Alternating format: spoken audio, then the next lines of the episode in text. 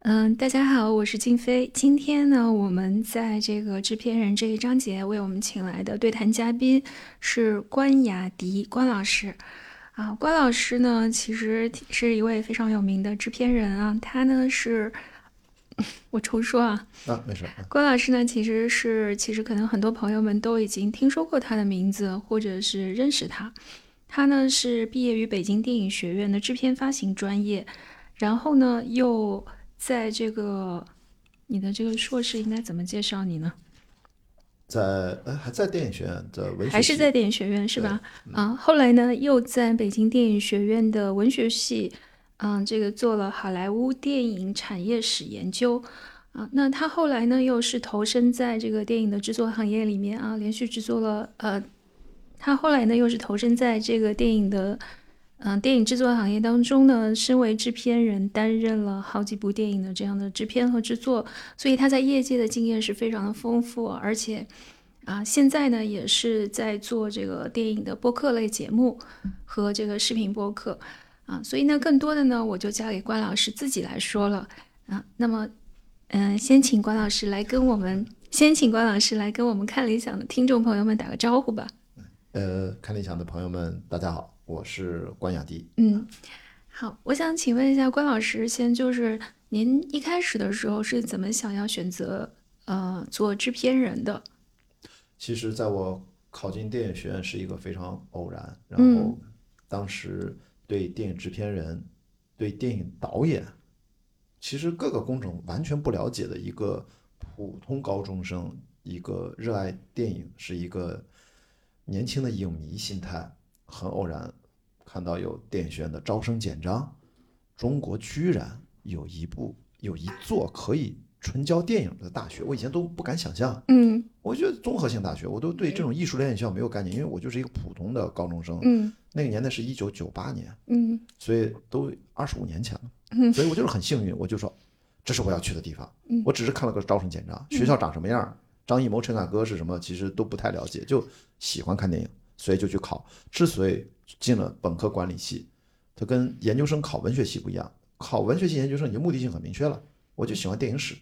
然后这个考管理系的本科，就是因为招生简章上你一看那个考试的要求，对不起，只能管理系我能去报。你想想，导演系要艺考是吗？那个因为对。我被归为艺术类考生，都要在当年还是七月份高考，是要先在三月份到北京去。我从来没有离开过青岛，那个时候，嗯嗯嗯，我要离开青岛去只身去北京，先去参加个什么叫艺术类考试，完全不知道。根据招生简章上面写。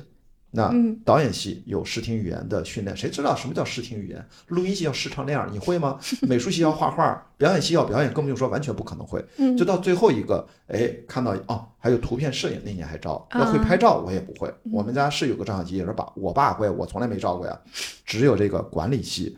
他标的考试内容，初试是看一部电影，写一篇影评，这个我没问题。嗯，我第一次人生写作文。小学三年级就写了一千五百字，嗯，老师都傻了。然后到了初中写检查都能写三五千字，老师又疯了，就再也不让我写检查了。然后所以我说这个没有问题。然后复试是面试，我说面试那就聊天嘛，我也没有问题。我从小喜欢跟人聊天儿，呃，叫辩论，所以我就说我就只能考它。所以回答你这个问题，对不起是个偶然，嗯，这是我唯一的机会能进电影学院的机会。最后哎，刚好还就抓住了，就考上了，就稀里糊涂就。考上了，后来发现考的成绩还不错啊，基本专业和最后文化课成绩都是全班排前的。嗯，那后来进了学校学习了制片以后，你发现这个跟你想象的有什么不一样吗？的的确确啊，我现在忘记了，我回想应该没什么想象，因为就很开心，就是有一种我不需要想象，一切都那么美好，嗯，就是一个老鼠掉到米缸的那种幸福。然后你想想，我作为一个管理系的学生，经常去蹭导演系的课，是吗？呃，表演系的课没好意思去蹭，嗯，其他的呃文学系各种别的专业的课我能蹭全蹭，嗯，就觉得我不能白来这么一趟，所以就一年级、二年级玩命蹭课，从三年级开始就玩命出去社会实践，去当小助理、当制片、当这个算是去打工吧，然后开始赚钱了，等于前两年认真读书，呃，能上的课全上，呃，从第三年开始能干的活全干。呃，也的确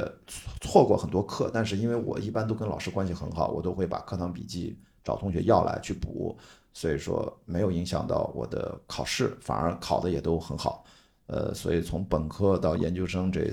七年，嗯，我在北京电影学院，我印象当中每一个学年每学期至少在班里面我没有考过第二名。好家伙，就是这是一种学霸的炫耀吗？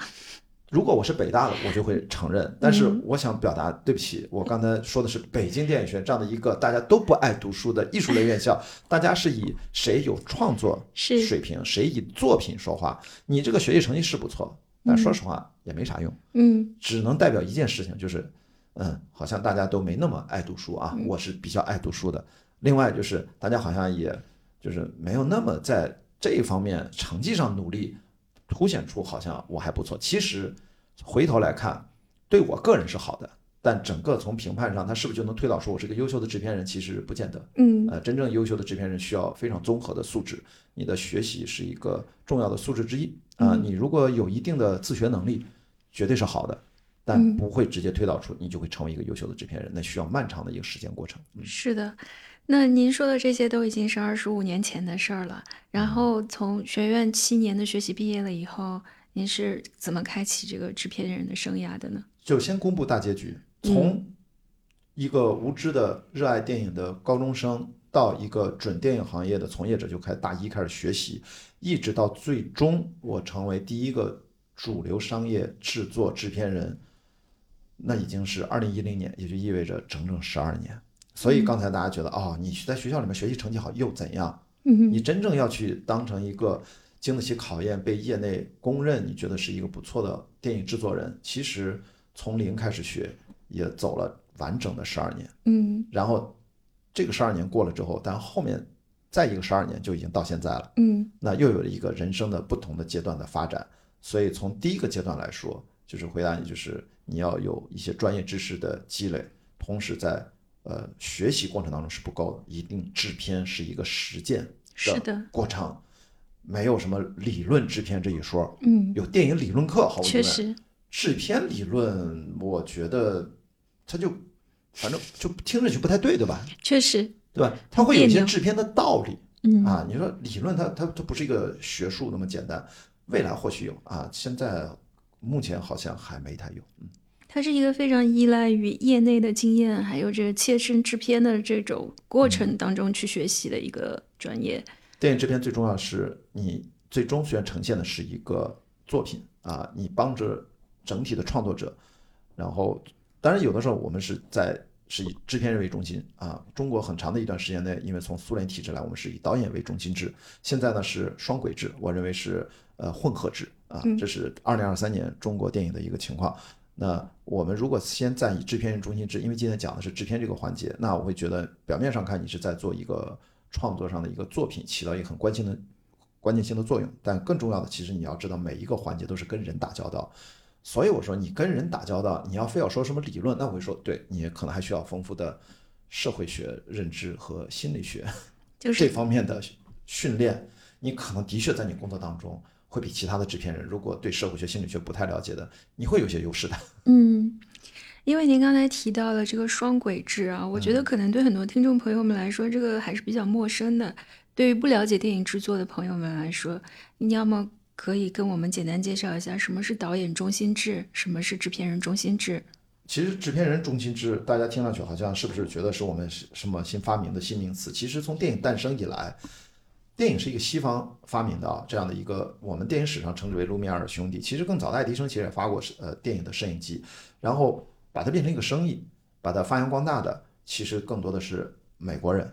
再到后来就是好莱坞的产生，很早期一百年前了都。所以在那个时候，电影的真正进入到变成一个产业，它一开始就是制片人中心制的，一百年前就是这样。注意啊，好像那个时候中国三十年代的电影也其实是这样，但那个时候。其实大家很知名的导演，他自己就是制片厂的老板，中国的第一代、第二代导演，大家张世川、郑正秋等等等等。所以说，在那个时候，我们是跟好莱坞并行，甚至在一定时间内，我们是超越好莱坞的啊！中国电影那是很辉煌的，呃，将近一百年前的时候，所以我们后来只是中国经历了我们都知道的二战、八年抗战，后来新中国以后，我们当时跟苏联的关系叫前苏联了啊，所以我们更多的是跟他的关系，当时有一段时间走得比较近，所以很多电影重新要建立一个按照新中国以来的这样一个国有制的这样一个体系下，我们。更多的借鉴了一些苏联的一些，呃，当时来看是比较先进的经验啊，这是历史发展不同的阶段，所以那个时候，呃，导演起到非常重要的位置。但是从过去历史发展以来，中国也是遵从，其实制片人其实是，呃，片场的老板，他们，呃，起到是决定性的作用，他们是一帮既懂艺术创作、有艺术修养，同时有非常商业头脑，是一个全才的人，在。电影发展的早期，也就是说将近一百年前，很长的一段时间内都是这样的。那么导演中心制其实更多的是有一部分以欧洲历史上欧洲，因为作者导演对呃其实是发展了几十年，然后呃苏联也是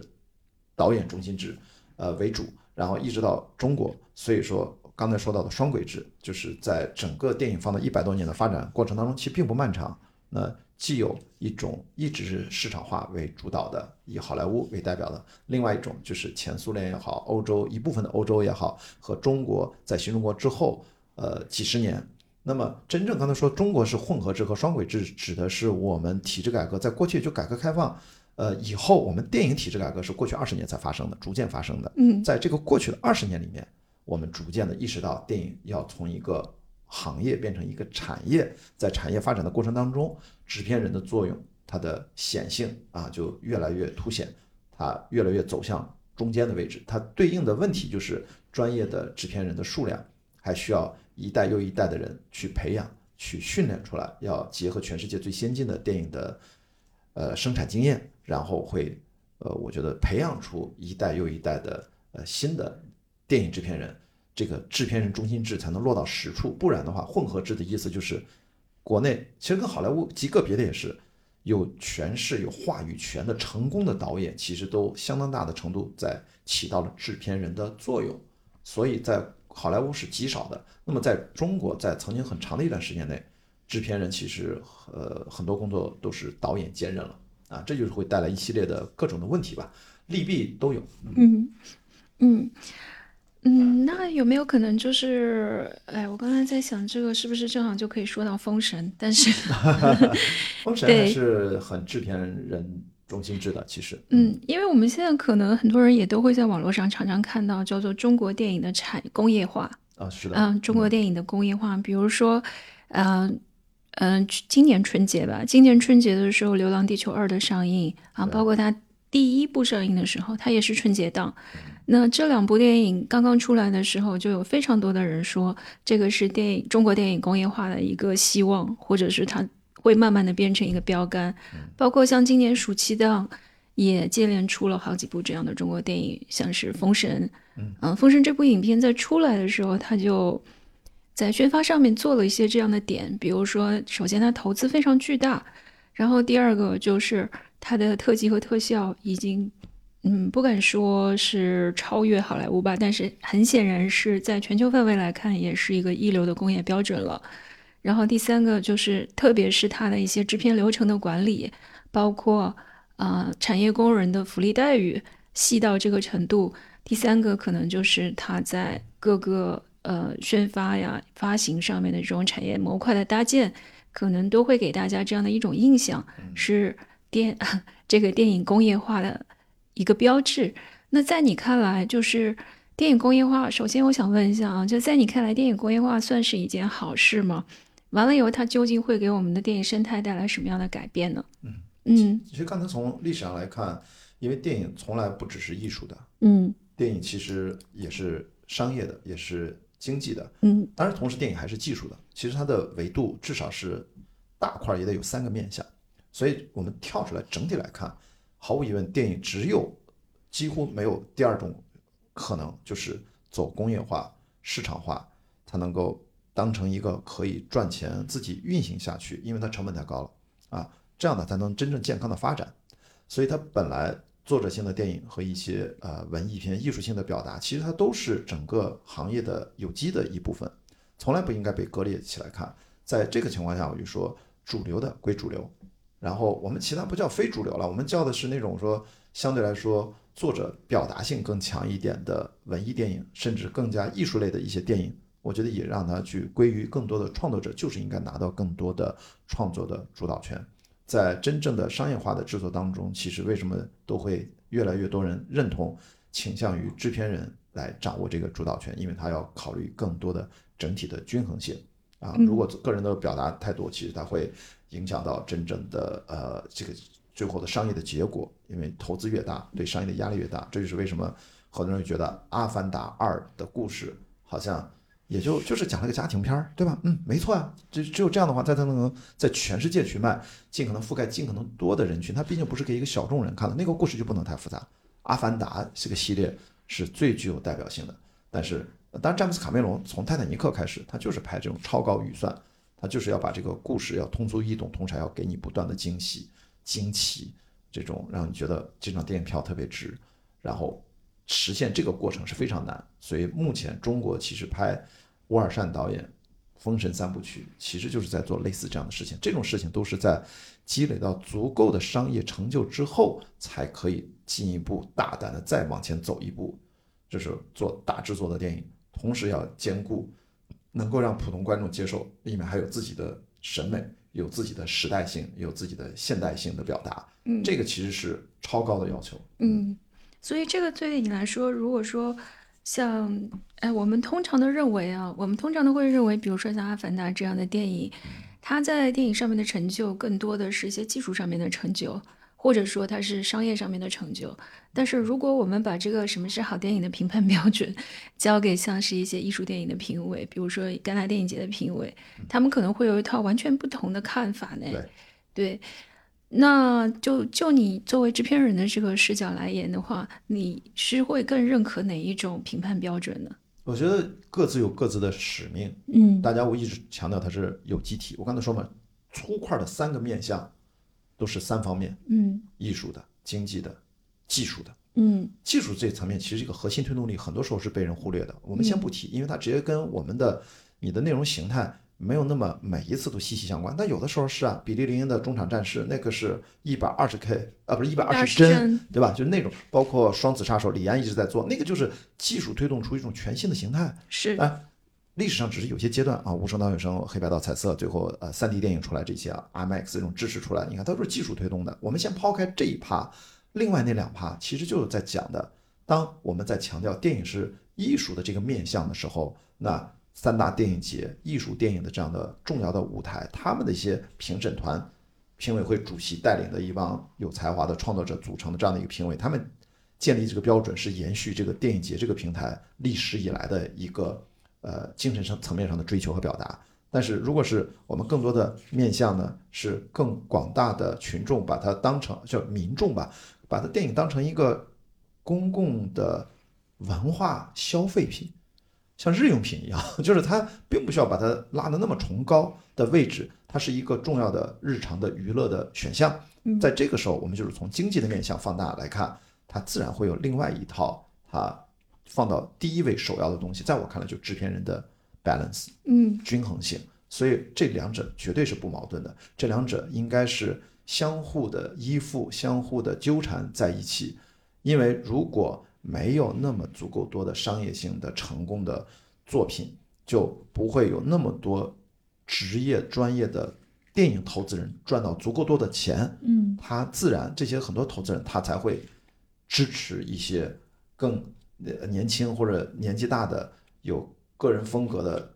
导演去追求自己的艺术创作。其实他钱都是来源大概就那么几个来源，那好莱坞、华尔街背后为主。那么你说那些拍艺术电影背后是什么？也是专业的电影投资人，是绝对不是大家理解的谁玩票。哎，我支持个什么呃呃戈达尔，或者支持个当年谁谁谁，那些就去玩艺术吧。当然，戈达尔是个富二代了，其实他另外一种情况，他比较特例。其他的很多导演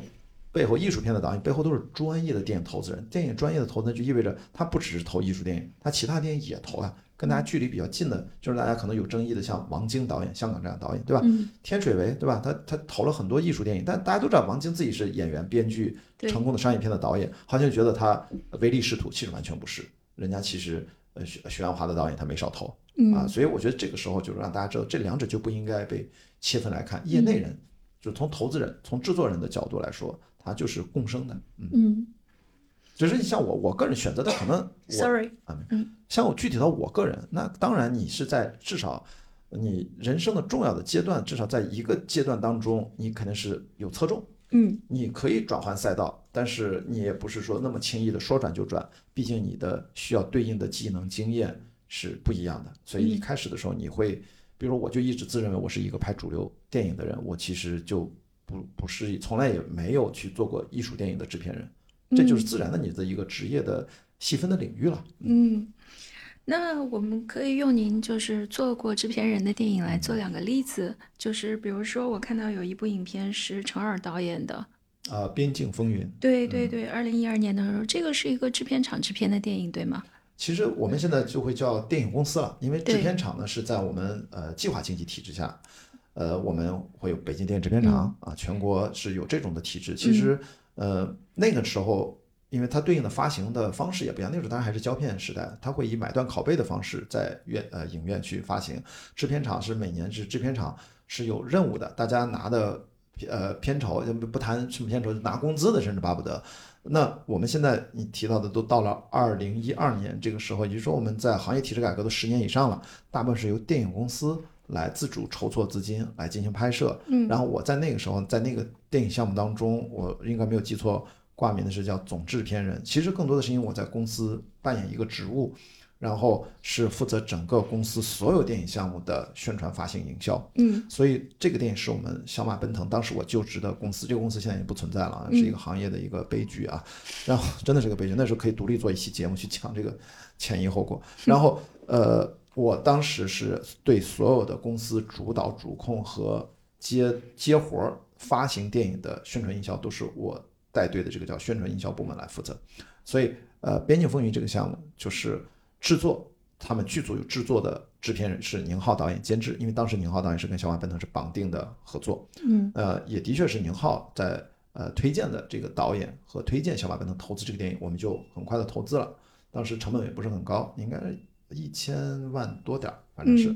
我接手的时候就是基本上看着片子拍完了，我来负责整个片子如何推向市场，如何制定宣传策略和营销方案，如何配合发行团队，让这个影片在上映之前和上映之后，我们对应的所有的呃面向观众的相关的工作，都是我们这边来负责推动。嗯大概是这样。所以在那个时候，呃，署名叫总制片人，其实干的工作就是制片人的一部分的工作。这个时候，我觉得让大家明白，就是我们最容易的一个普及方式，就是到底你要这个制片，那个制片，到底制片是怎么回事儿？就是我们借用一个呃。先不说国内怎么定义它，按照美国第呃叫叫 PGA 是吧？啊、就是呃制片人协会的那个是的，大概的，他把电影的生产制作流程分成五个阶段，叫呃 development 拓展阶段，pre-production 啊前期筹备阶段和 production 前期拍摄阶段和 post production 叫后期制作阶段，还有一个叫 P&A 基本上就是宣传营销发行阶段。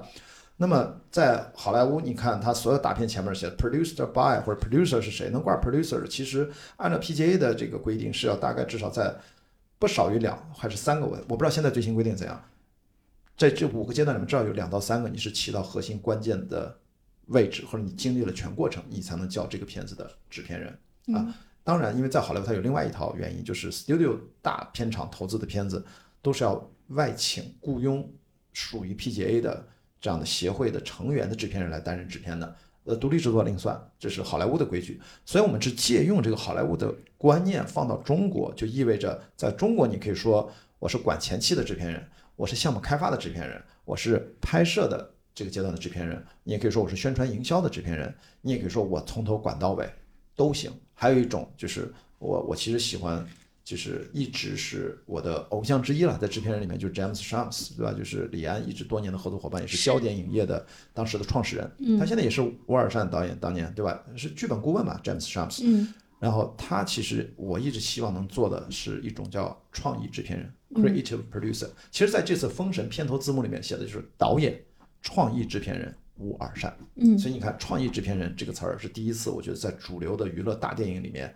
大家把它当成一个很重要的角色提出了。其实制片人里面本来就是分门别类的。是的。所以刚才您既然提到了《边境风云》。我在里面起到的作用，其实你可以理解成是负责宣发的制片人，只不过说当时片头署名我们挂，就是按照一定规矩那么挂。当时那个规矩是给我们挂了总制片人，因为我们当时代表，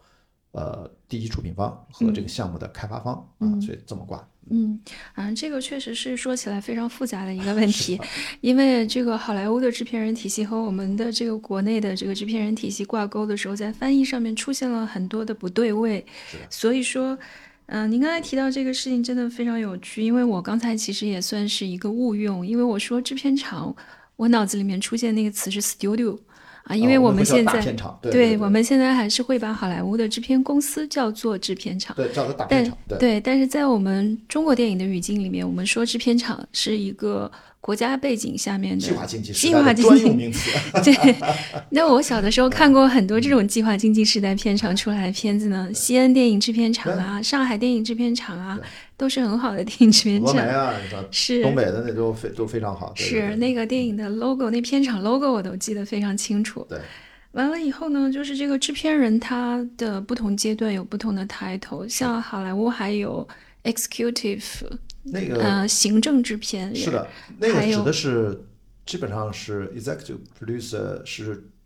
就是就是出品人嘛，或者说是投资方代表，应该是是的。其实我们如果现在去看 MDB 的那个 crew list，它会有非常详细的，因为他们到时候都是要按这个来算分账的。就是你的 title 其实对应就是你的 credit，你对这个影片的贡献就对应在你的 title 上。是的，那个制片人列表里面会非常长。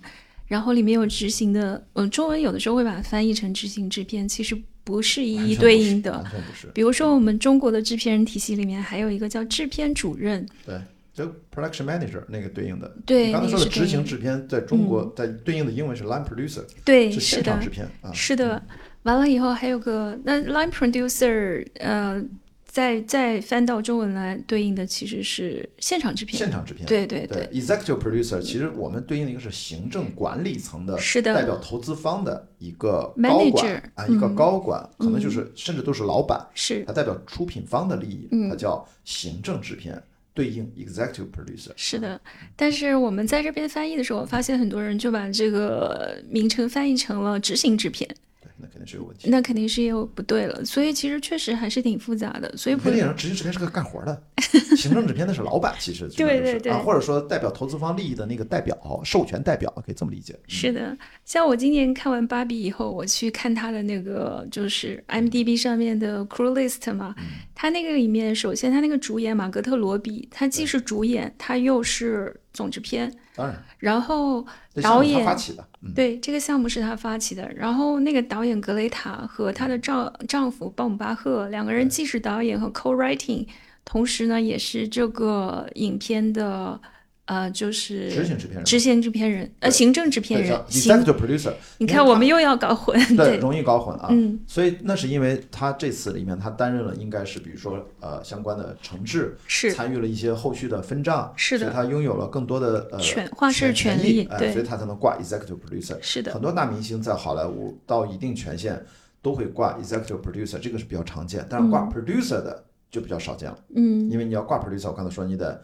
是不是人家 PGA 的协会的成员才能挂？嗯，呃，或者说在你的权限在更大，因为在美国你能挂到 producer，意味着你的创作层面上，你整个项目层面的话语权也变得更大更大了，是，嗯，是，其实都叫 producer，但其实真的是还非常的不同。是，嗯，然后比如说，那我们看到现在，呃，像是，等一下啊，我看一下。不好意思，稍微等我一下。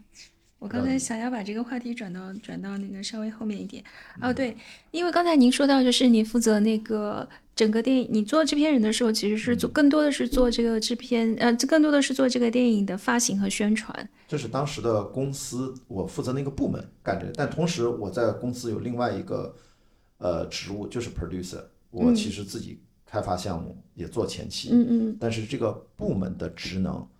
因为我管这个部门，嗯嗯嗯。我除了管这个部门之外，我还就是我的名片上当时写的是这样，就是是呃像呃公司的副总其实是制片人，副总这个业务就是管这个宣发的部门，那个具体的宣发业务我在管，同时制片人你自己去开发项目，提交给公司，看公司能不能通过，或者说直接你去把案子、把这个码我们叫做这个 package，那好莱坞叫 package，我们就是码这个局能不能码到一个差不多可以决策的阶段，让公司来判断是咱自己主投呢，嗯还是咱们去加个棒？嗯所以其实当时我的工作分成两部分，一部分就是制片工作，制片人该做的前期开发的工作；一部分是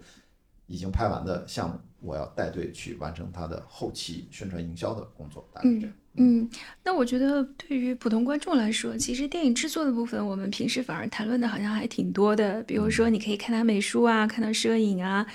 至于编剧，好像现在每一个人都有都可以发表意见，但是对于电影的发行和宣传，反而大家还是挺陌生的。就是它的这个流程到底是怎么样子的？像我们现在经常看到有一些新的电影的宣传和发行方式出来，像是会有点映，会有路演，啊、会有像您现在在做的这个播客观影团，那他们都应该是算作电影的哪一部分？然后它的一个思考和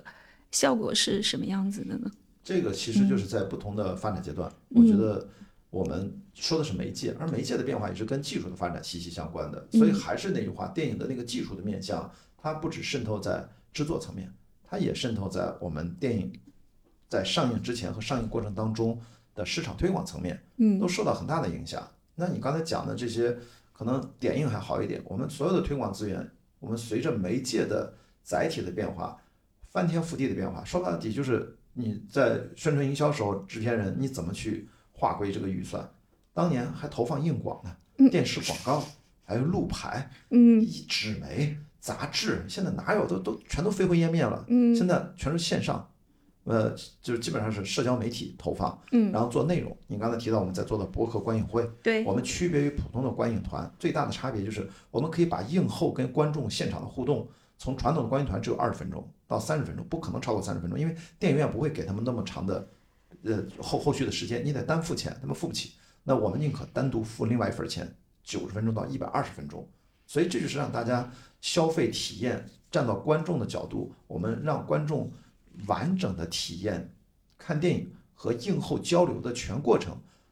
通过优质的互动和体验，反过来回馈到电影。你看，这是一种几乎是我在自己做播客之后，是一种新但从制片人的角度去思考，怎么能对这个电影的后续的推广和口碑有更有创新的方式。因为二十分钟的交流，我认为生成不出什么特别多有价值的内容。因为大家往这一坐，咱俩录这个播客，嗯说呃呃跟经费，咱俩二十分钟聊完什么是制片人，和你说咱有两个小时来聊，你完全聊的内容是不一样的。是的，所以我就觉得你刚才提到这些，包括点映的这些问题，都是结合了我们现在影院特别多。现在这个点映跟当年的点映可能已经已经不一样了。现在这几年的市场的变化是，全国有一万多家影院，有可能现在还是八万张上下的，应该还是超过八万张加的银幕，这有巨大的运营的腾挪的空间。以前点映可能就没几个城市，没几个影院，甚至没几个厅。现在呢，基本上电影局面向所有的国产电影啊，有时候引进片它是好像官方是不太乐意让引进片去点映的啊。这种点映的政策，这个工具面向所有的国产片的片方统一的，嗯大家都想用这个工具，你都能用，但是你敢不敢用，你要想清楚啊。嗯站在制片人，你要跟导演交流好，站到代表代表片方利益。你的片子如果品呃品质口碑不够过硬，你干嘛去做点映？你不是害死自己吗？什么是宣传营销？制片人就是四个字儿：预期管理。嗯哼，你对一你要先了解自己生了个啥孩子，嗯当然嗯你了解的程度跟你前期参与的多深会有点差别，但无所谓。我们做宣发的时候，毕竟我是做发行出身的制片人，因为我的第一份正式的工作就是在呃当年叫保利博纳，现在叫博纳电影集团，我是给老板做助理啊，然后我一直参与了很多发行工作。我们的逻辑就是说，前期我没管，你把片子给我看，我就大概知道这个片子在当下这个环境氛围当中，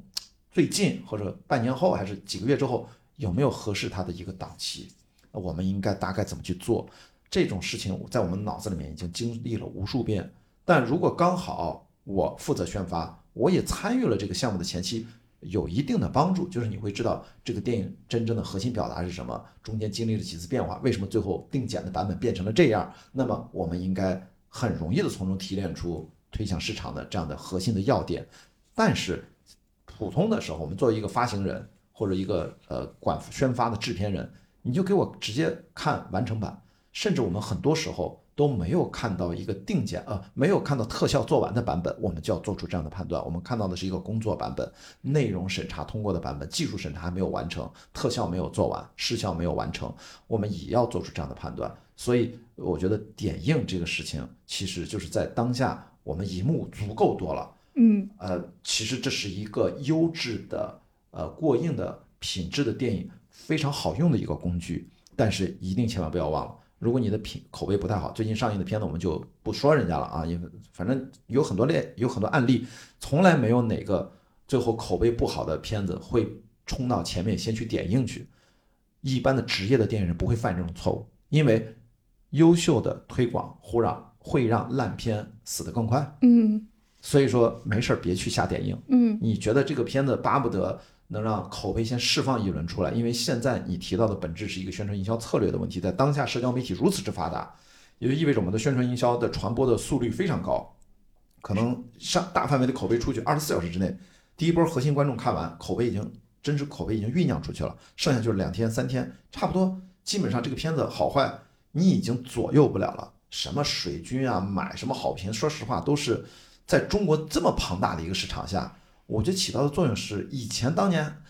当年是因为都是传统媒体，它是一个中心化的，现在社交媒体是个去中心化的。嗯，你怎么在一个去中心化下的一个大环境，你能够控制一切？你太想当然了。所以我觉得点映现在成为越来越多片方非常重要的一种工具。嗯，但是我觉得咱在聊那么细的之前，我一直觉得帮助大家。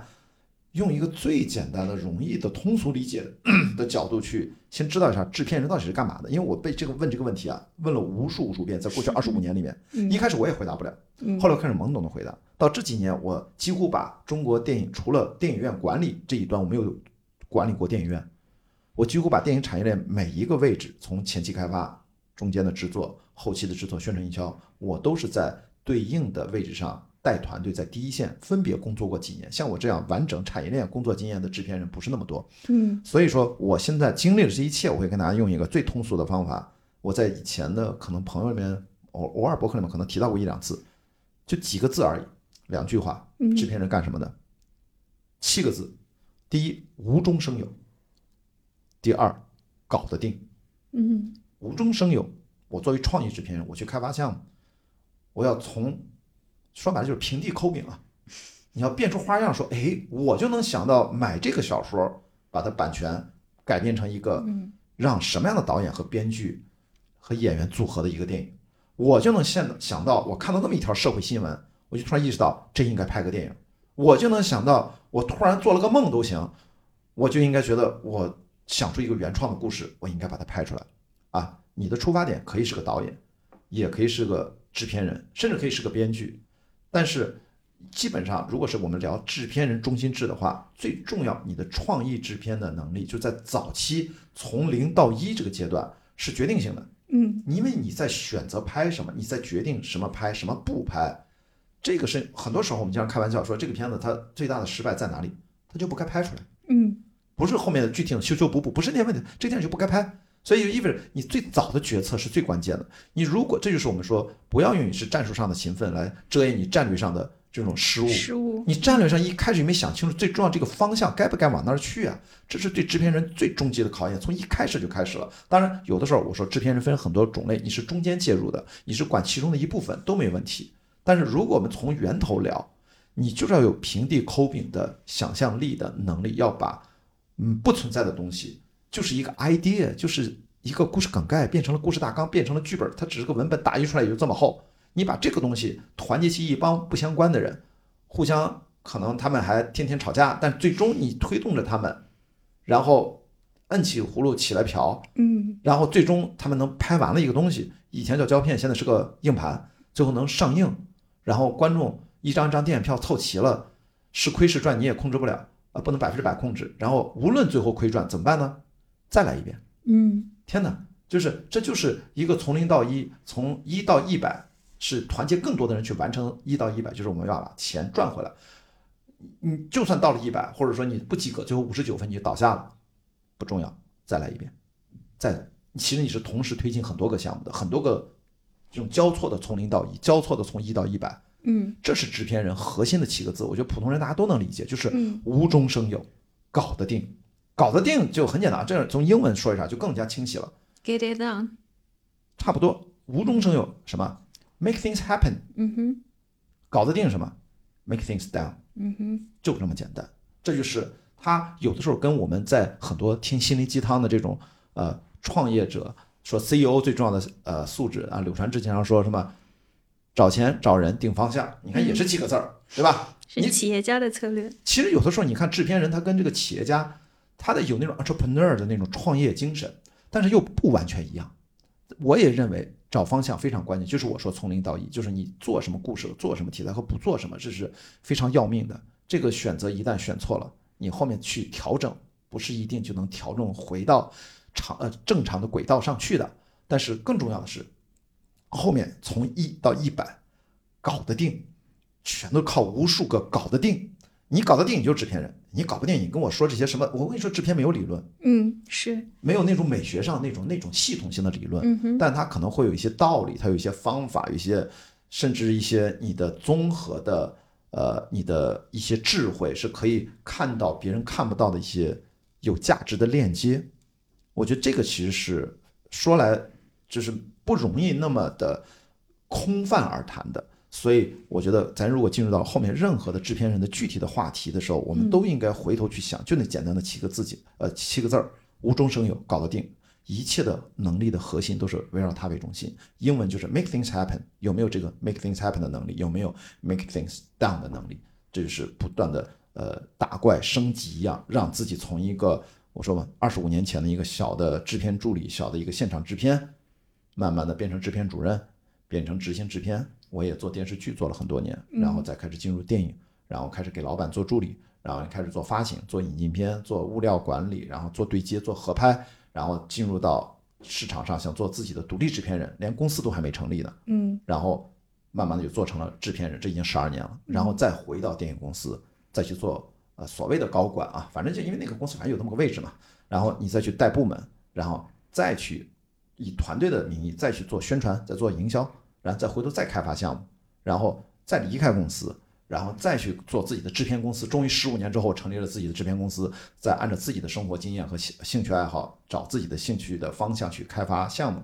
所以说这个事情就是一个漫长的一二十年的过程。嗯那最终可能会走向另外一个阶段，可以我们最后再聊。那前面二十五年过去了，后面二十五年干嘛，对吧？这些不就是人生的一段一段的经历？嗯在这个过程当中，它都是你不断的提高刚才说无中生有的能力，搞得定的能力，这是一个持续不断的训练过程。嗯，那么对你来说，就是作为制片人最困难的时候是什么？一定有这种所谓的至暗时刻吧？制片人也是一个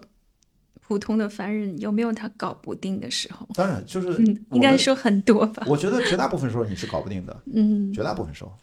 就是绝大部分时候你是在受挫的。这个受挫不，你不要说制片人了，你就是一个小助理，你就是一个小制片现场的一个剧务、场务，你都在受挫呀。所以我就是觉得能够愿意因为热爱电影，或者你想出名，你想赚钱无所谓啊，名利场这个，就是你认为任何的一个动力进入这个行业，我觉得跟很多行业都是一样的，就是一个不断在挫折当中，你如果还都能顶得住，不管是因为你的热爱，然后支撑你，还是因为你的追逐名利。很现实层面上推动着你，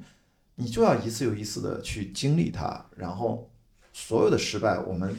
反复的，最终会有一天意识到，对自己都是好的，对自己其实在失败当中学到的东西，要远远多于在成功当中学到的东西。嗯，这个观念我也是到了三十多岁才慢慢的意识到，你会变得更加强韧一点，啊、坚韧一点，然后不会在受挫当中，不会在长时间没有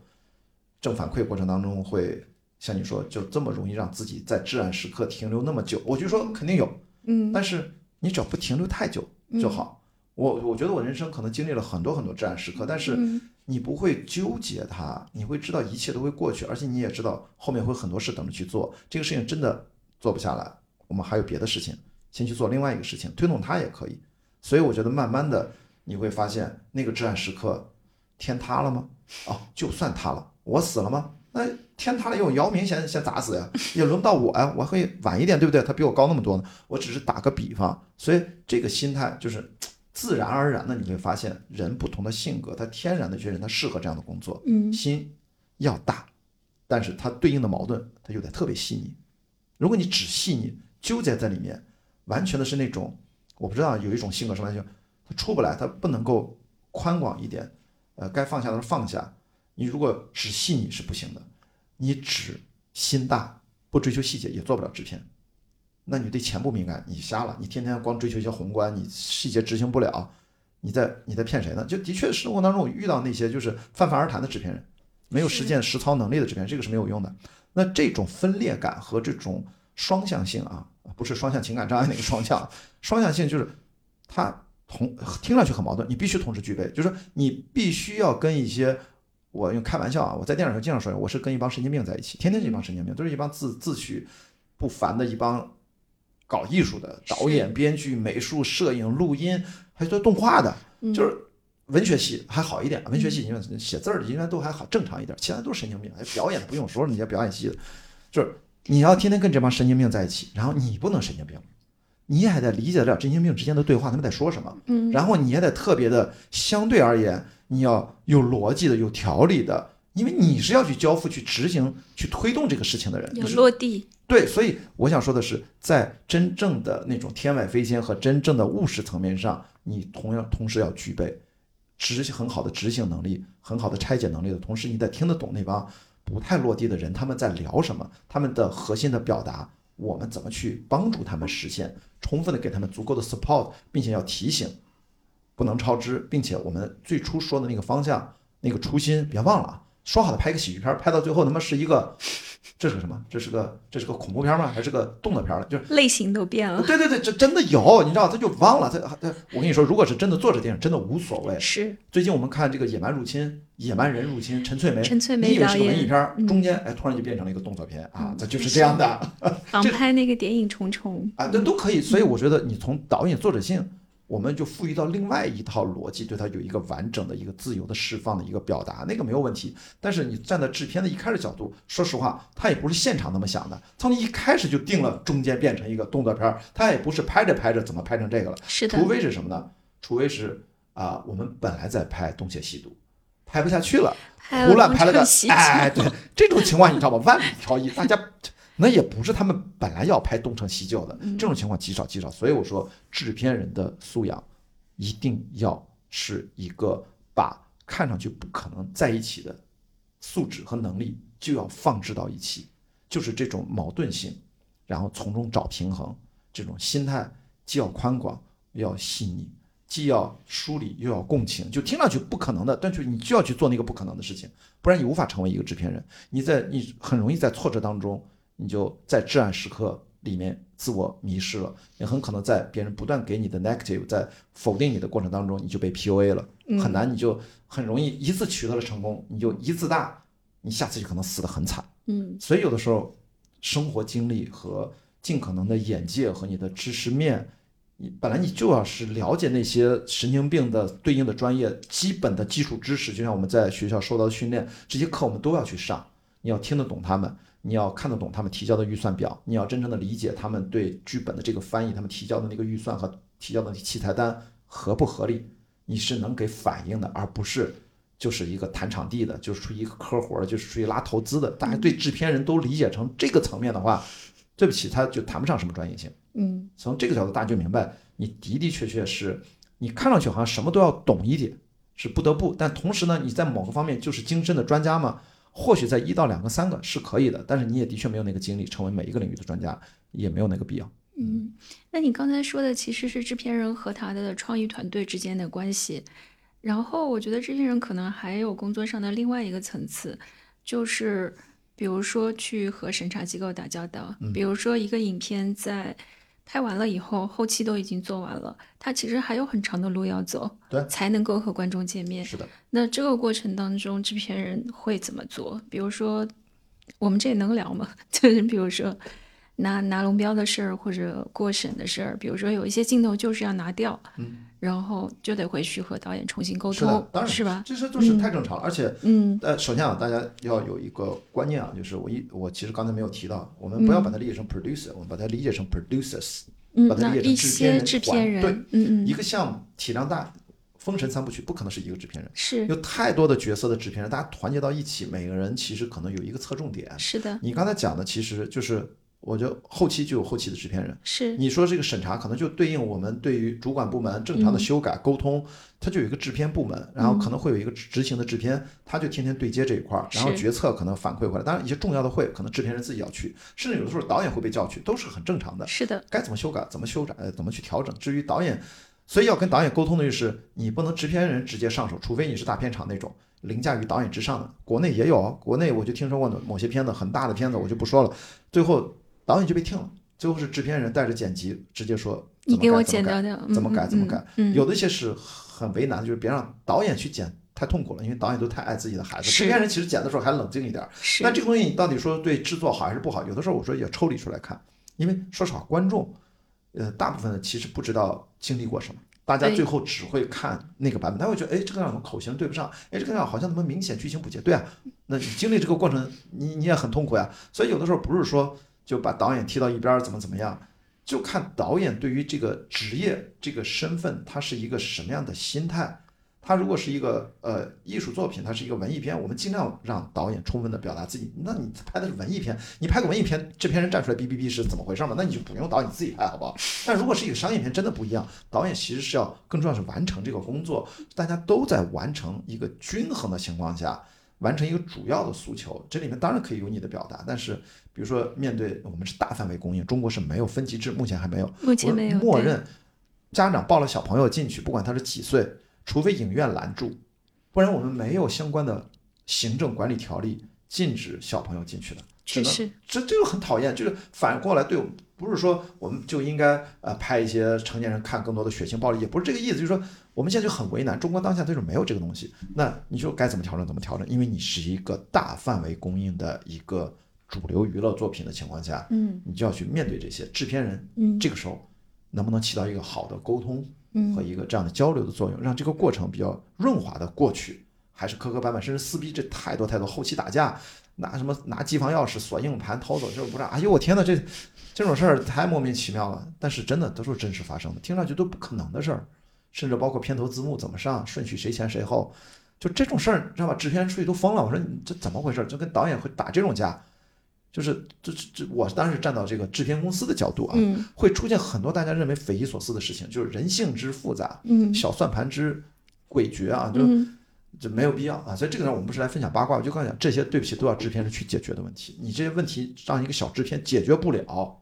制片人如果都解决不了，对我投资人站出来拍板，直接说白了不行，把这人换了吧，听了就是说就聊不下去了嘛。是那种是最糟糕的情况。嗯，就坦白了，一定要知道谁是最终的话语权，就要看，除非是这个导演、制片人自己的项目版权归到自己，并且在后续签约的时候是不可被替换的。不然的话，很多的时候，真正有决策权的是第一投资人，叫第一出品方，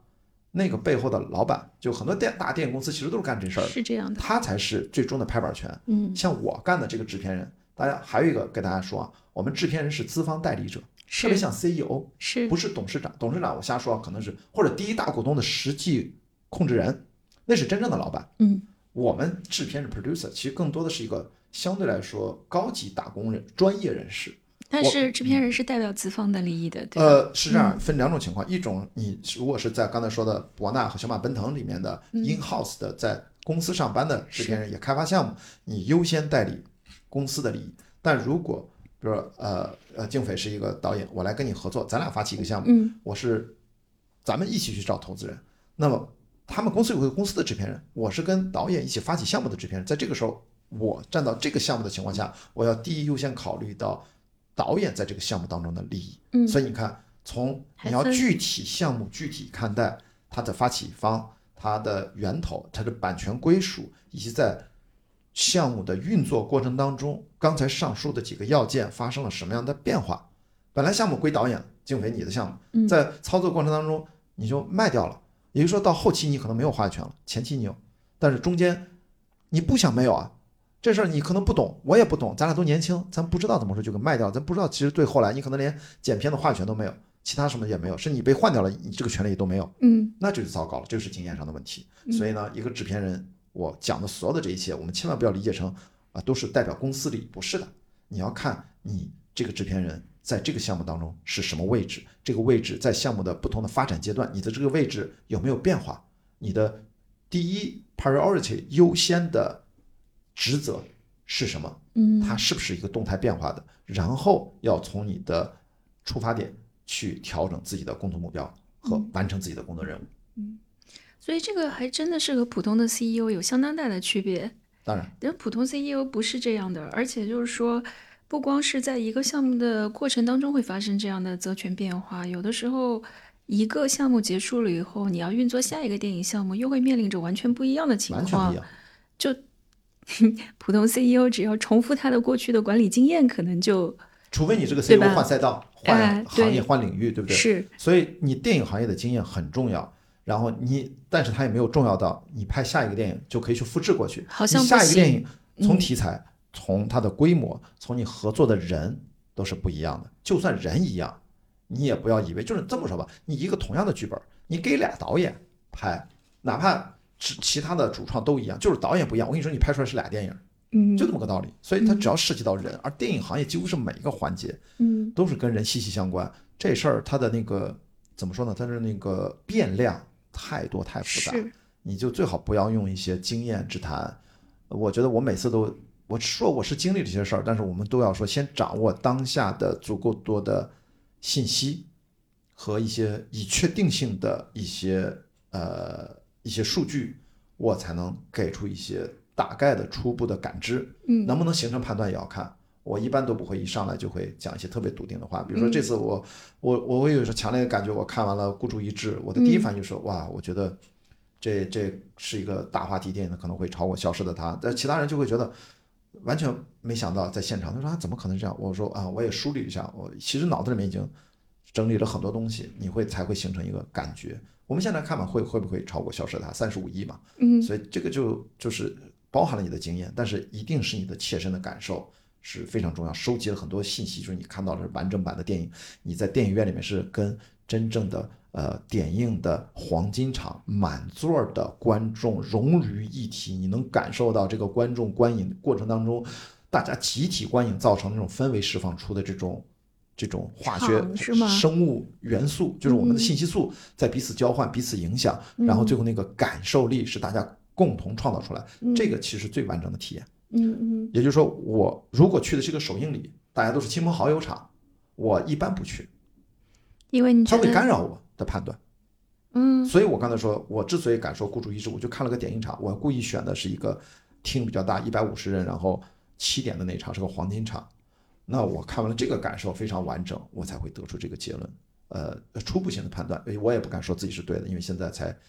点映了第三天啊，明天才正式公映，嗯，也不知道会怎样，嗯，所以我就随便举一个例子，就是这个其实是有很多限定条件的，呃，经验的东西要要。分别来看，嗯，那你刚才说到就是制片人专业化嘛？你说中国电影这两年的这个发展，其实好的制片人是非常稀缺的。那就你的判断而言，是怎么样才能算说是这个制片人的专业化？因为学校教育很显然他是没有办法完成这个任务的，或者说他只能最多给你一些呃介绍性的、导入性的课程，大概知道跑一遍流程，但是具体的真的要落地执行。除了这种切身的个人经验之外，就是靠着工作经验去累积。怎么样？怎么样才能，比如说，日呃，让这个专业专让制片人这个工作，可能也会像编剧或者是像导演这样逐渐的职业化、专业化起来呢？其实，这是我一直说，只有一种答案，就是刚才说的，就是你真正能够产业化的推动，它随着正向的发展。你是说整个电影的产业，整个大环境的产业？因为嗯，产业化的发展意味着什么？意味着我们每年有稳定的，呃，不一定一直增长，上下浮动，它会有一个慢慢找到一个合适的年产量，这些年产量的电影里面有个合适的比例，都能够比较合理的进到影院见到观众。在这个过程当中，你需要调配的资源，你对制片人和创作者、对导演、编剧等等和各部门，他需要去历练的这些经验，它才是有效的。那就比如说《流浪地球》这个系列，从《同桌的你》开始，我们就培养出了以宫格尔为代表的一个优秀的制片团队。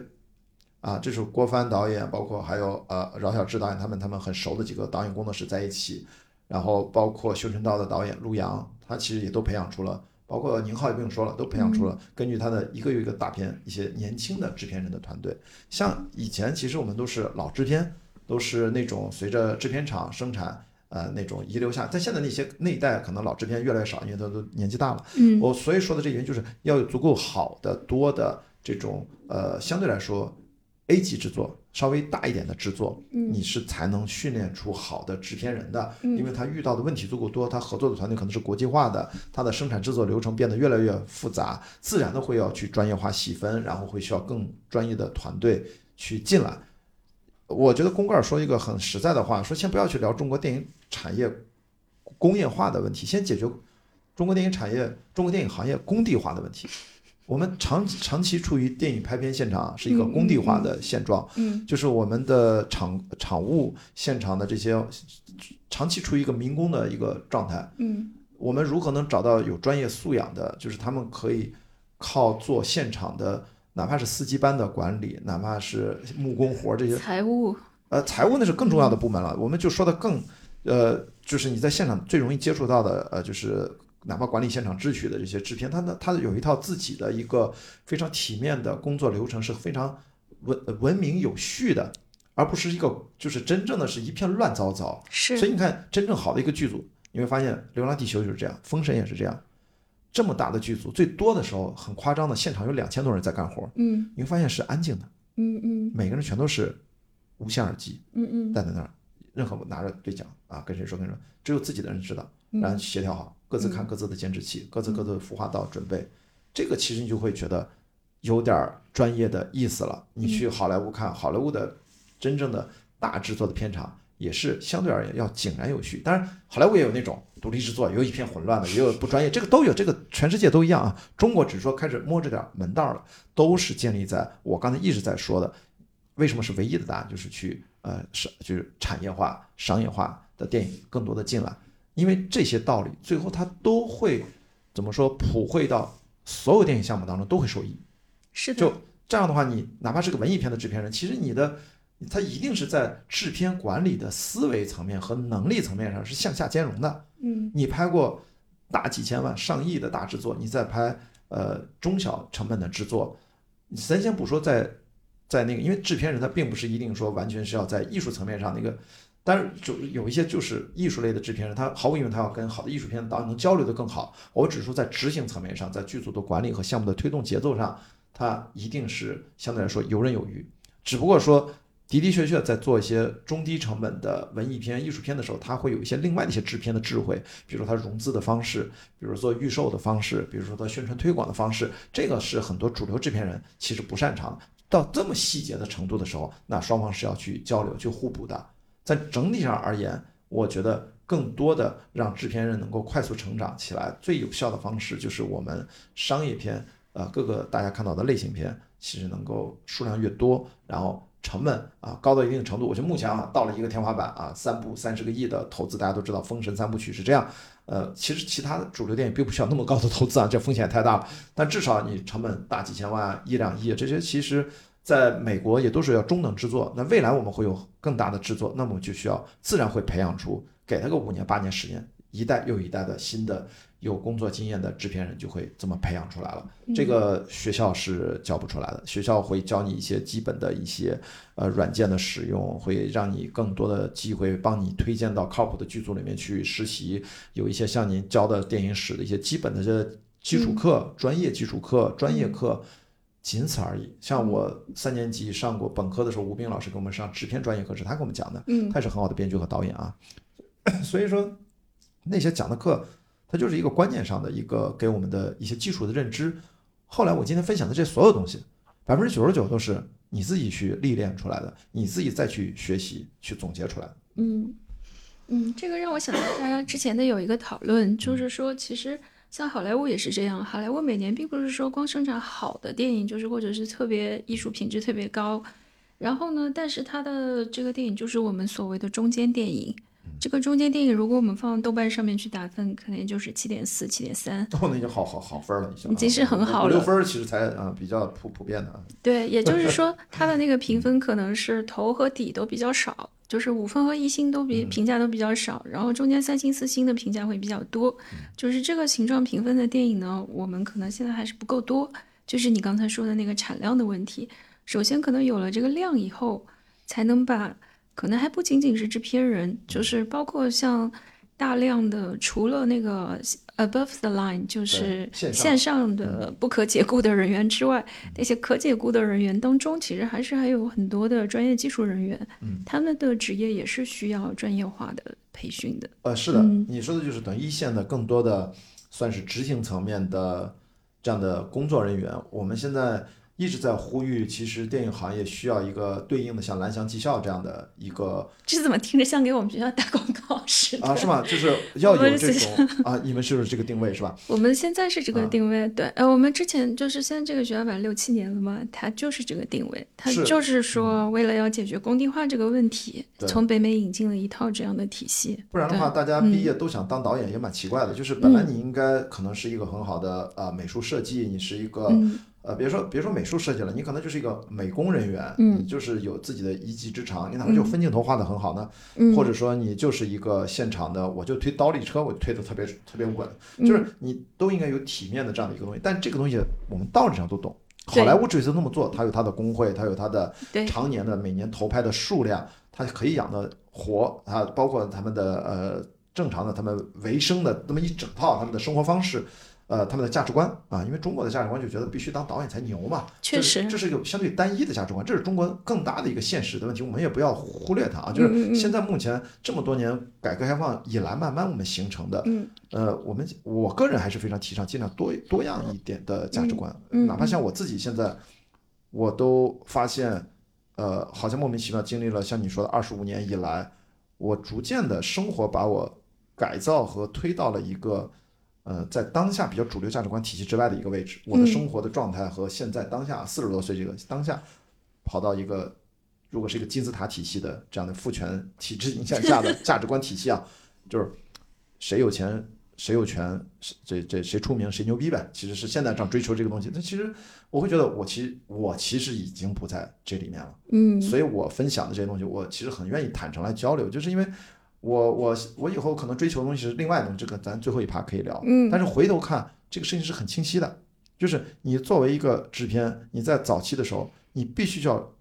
保证你的职业性、你的专业度。之所以你是制片人，就是因为你能够让它安全稳定的生产。当出现各种的不确定性和突发状况的时候，你给出的解决方案总是相对而言是最优的。你不可能屏蔽掉所有的问题发生。当然，你有好的制片都是预判，你刚才说的审查的问题，很多的预算的问题都是可以预判的。但是没有人能预判所有的问题，所以好的制片就是有好的一个妥善方法，它是一个领导力的艺术，到后来是一个甚至是一个专业技能上要叠 buff 足够多的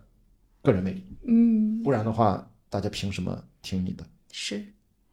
确实，现在所有的人都想当导演，每一个来电影学院读书的人，对，我我们对你可 就是。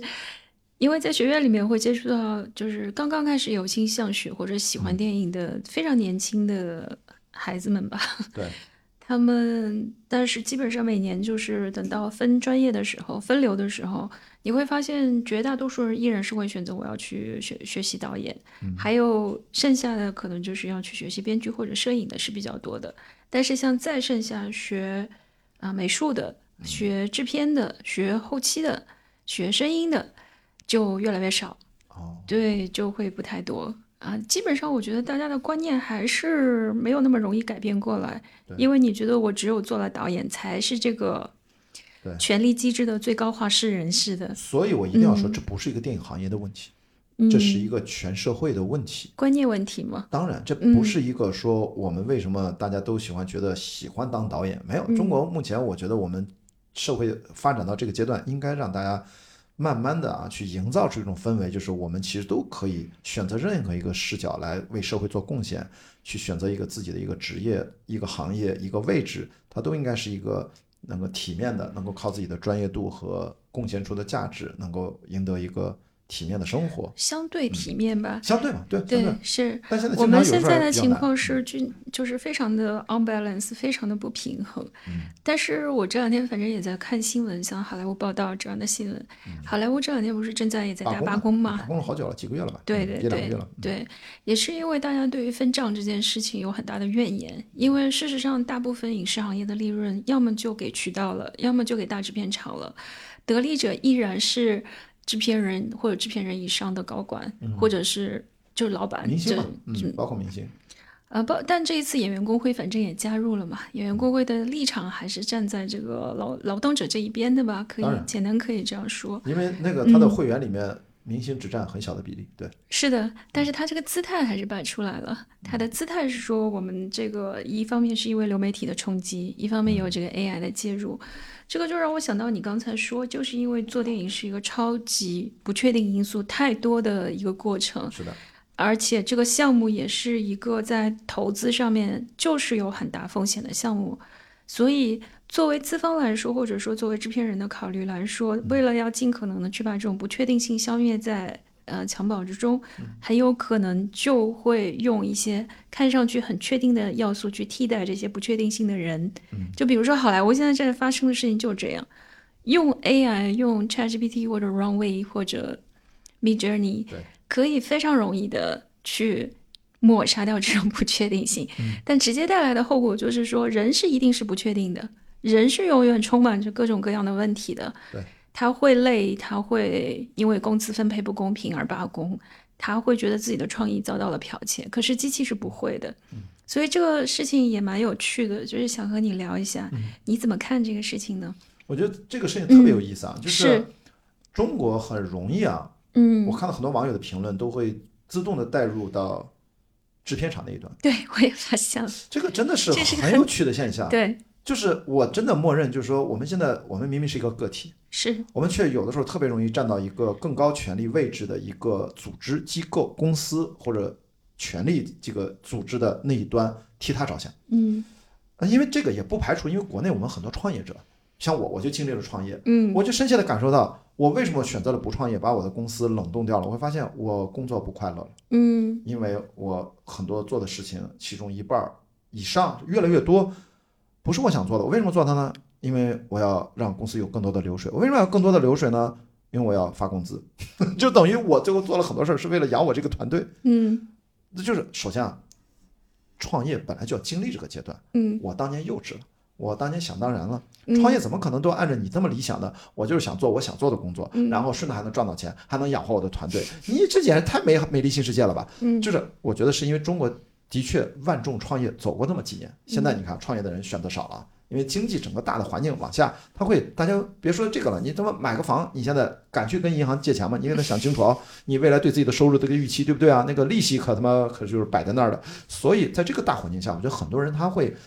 很不小心的就占到了，他忘记了他其实其实是一个弱势的个体。但是在好莱坞那个层面上，因为他们非常强调个体的利益和价值，他们一直。永恒的主题就是跟资本做斗争，嗯，但现在这个话题好像在中国也会有了，就是现在是说什么，这大厂什么资本家什么，这现在好像也微妙的发生一些变化。这个时代嘛，都在反正在互相的九零后、零零后要看这个看得清楚的。零零后整顿职场嘛，他整顿的谁不就整顿自己的老板？这 很搞笑。差不多。我觉得这些很难当下评论出它好坏，它就是混杂的，它就是一团乱麻。我觉得每个人就是你要想好你的出发点，所以我觉得看这事儿在电影行业。我我就找到一个什么是不变的，就你看这个位置容易变。你说我是个体，还是我也当过小老板？但是我现在是一个啊超级个体啊，现在等于叫个体户，你看名词叫超级个体。但实际上，我觉得什么是不变的？我说作品是不变的，啊，创造价值本身是不变的。嗯，那我们就看这一点。那用这个标准，你说了好像效率更高，对不对？但是我要关心的是是否真的创造价值。他如果真的创造价值，我们。价值本身是虚的，作品是实的。那个作品是不是真的打动我？那个作品是不是真的能够自洽、被接受、好评还卖钱？嗯，就承认了它那个价值的一个体现嘛。嗯，如果真的像我们说，OK，他用这种方式拍出来一些片子都 OK，大家也都接受，那我从中国我这一套就按中国比较 practical、比较实用主义的角度来说，咱们这些人赶紧给自己找出路。时代的车轮碾压过来，你就是个三体人肉饼了，变成脱脱水了，就那么一不重要了，能不能早点找出路？但是我们能不能批判的来看，站到你们那个，你以为你用那个工具你就解决那个问题吗？你看我刚才给你是不是在分享？我作为一个主播，刚才在那旁边聊天的时候，嗯，我都希望找到一个人，我巴不得用播客里面都用 AI 工具去生成这些自动字幕。呃，不太准都没事儿，我上面标注了，仅供参考，未经校对，你看着办啊，参看个大概，包括那些 show notes 什么，都是你看个大概就好了。本来我都没有，我觉得这些是我巴不得被取代的，所以我们要看待这次好莱坞罢工当中，它真正被取代的那个核心是否会动摇了价值创造，动摇了作品的呈现。如果从根本上没有动摇，那说实话，我的情感判断站队站到哪儿已经不重要了。但如果说他动摇了，我觉得资本家会傻逼的，就是你以为你赚便宜，最后你拍些屎没人看，你看你以为你省钱，最后你他妈亏的裤子都掉了，这个作品就是非常糟糕。嗯，我觉得他会又想起来，我他会反思，我我不能离开人，我需要更多的人去。所以这个东西呢，我觉得当我们无法做出呃一些评判的时候，我们先不要做评判。我经常会最近说一句话，叫先接受再理解。嗯，不要先理解再接受。我觉得以前我们成长经验被规训了太多的教育体制，天天给我们讲。讲为什么这个等式是这样？为什么这个 coincidence 什么讲是数学代数，都要先理解了，给你算出来。我后来发现，人其实最后跟这个世界交流，我们大脑不断的储存各种信息，我们这会有更复杂的事情出现。所以我宁可对于一些我理解不了的事情的时候，像我已经四十多岁了，我都要告诉自己，发生这样事情，我们先接受它，慢慢去理解。而不要轻易的陷入到一个东西啊，我看不懂啊，我纠结啊，咱俩讨论讨论吧，静飞，咱们要把它聊明白，聊清。你聊不明白怎么办？你就不接受它是吗？就是这个事情逻辑不是这样的。我我这是我的生活经验告诉我，做制片也是这样，就是我们叫放下分歧，先让这个事情，我们觉得先找到一个妥协的版本，你退一步，我退一步，咱先什么什么合作，咱发展一个阶段，我们都要去看看这个东西对还是错。所以有的时候我其实就不会。只是一味的，但是事实上人性是复杂的啊，所以他会一味的强调我的这个维度的利益要最大化。是，所以我这个这么实用主义到底合不合适，我只能代表自己，我也不知道。嗯，但是你要问我的话，我现在就很难去站队，嗯，因为从某种程度上，目前别说你我，连发明 AI 的这帮工程师和这创业公司，当 ChatGPT 或者 GPT 到三点五的时候，当复杂的涌现。当六百亿个这样的他那个说单位就超过六百亿之后产生了涌现的时候，工程师自己也理解不了了，为什么它会产生这么多这样的一个结果？所以说也意味着，别说我们去评判啥，所以这个事情我们最好是人类干点自己眼下能够。能干的事儿，能干的事儿，然后跟随这个事情一起往前走，因为这个事情显然你逃避不了它。嗯，如果你现在当然还有一种，呃，一定会有人选择，我觉得太烦了，怎么天天这个 AI 数字化浪潮，我以后去深山里面过吧，也不是不行，但是你不可能代表大多数的，就是你是有一个选择，叫彻底躺平，归隐山林，当一个隐士，排除互联网，大脑不受电子信号的干扰，也不是不可以了。但是对不起，那是极少数的人的个体行为。我们如果还是一个在。主流的社会生活浪潮的现实的这种这种呃向前进的当中的一份子，嗯，那我觉得就是充分的感受它，嗯，然后对于一些事情它已经发生的事实啊，我们先接受它，花后续的时间慢慢去理解，用开放性的思维，在这个过程当中也要相信自己大脑本身就是一个人工智能，呃，不就是一个生物智能，它也会涌现的。你就不断的接受信息，然后等待自己大脑去涌现的那一刻，我觉得你会做出一个判断，你就相信那个判断，你不要听信别人，因为别人跟你不一样，嗯，你不去 follow 他，那如果他是你老婆老公呢另外一回事儿啊，因为天天跟他在一起，你们俩要大脑合并去涌现，那个是不一样，你是一个 family 的一个家庭，你们是整体是一个社会单元，如果你是一个独居的人，你是自己，你先把自己这个大脑的涌现机制给激活。你可能会得到一些好的一些反馈，不然你就人云亦云。大部分的时候我们就随大溜儿就走了，别人说啥我们就跟着说啥，挑一个听上去我跟我感觉最好的一个，我就选择的。真的，事实上我们大部分我就发现其实是这样的。嗯，你问他你是怎么觉得，他不知道。嗯，大部分他回答不出来。嗯，所以你要问我这个人工智能，我就说我也跟你一样，就是多看一些国外的最新的一些动态，但是我应该是要以月为单位，而且不用更高，不可能以年为单位，就以以周为月为单位，你会看到一些新的变化。其实很多时候它已经呈现出来，只是我们没有捕捉到，没有意识到，会很有意思。我们现在此刻的。这个时间就是二零二三年的八月份来录这个事儿，就特别有意思。就在未来的几个月会发生很多我们完全想象不到的事情。其实就在几个月以前，也有很多事情是我们现在根本预料不到的。半年前，半年前就世界是另外一个样子。我说实话，确实是。但你刚才说的，大家好。如果现在大家听到这一段的结尾，好像节目戛然而止，完整版的音频会在小宇宙 APP。呃，关雅迪差几九秒这个专辑里面去相对应的对应订阅收听，视频版呢会在网站爱发电搜索关雅迪的主页进行订阅观看。好，再次感谢你的支持，谢谢大家。Yeah.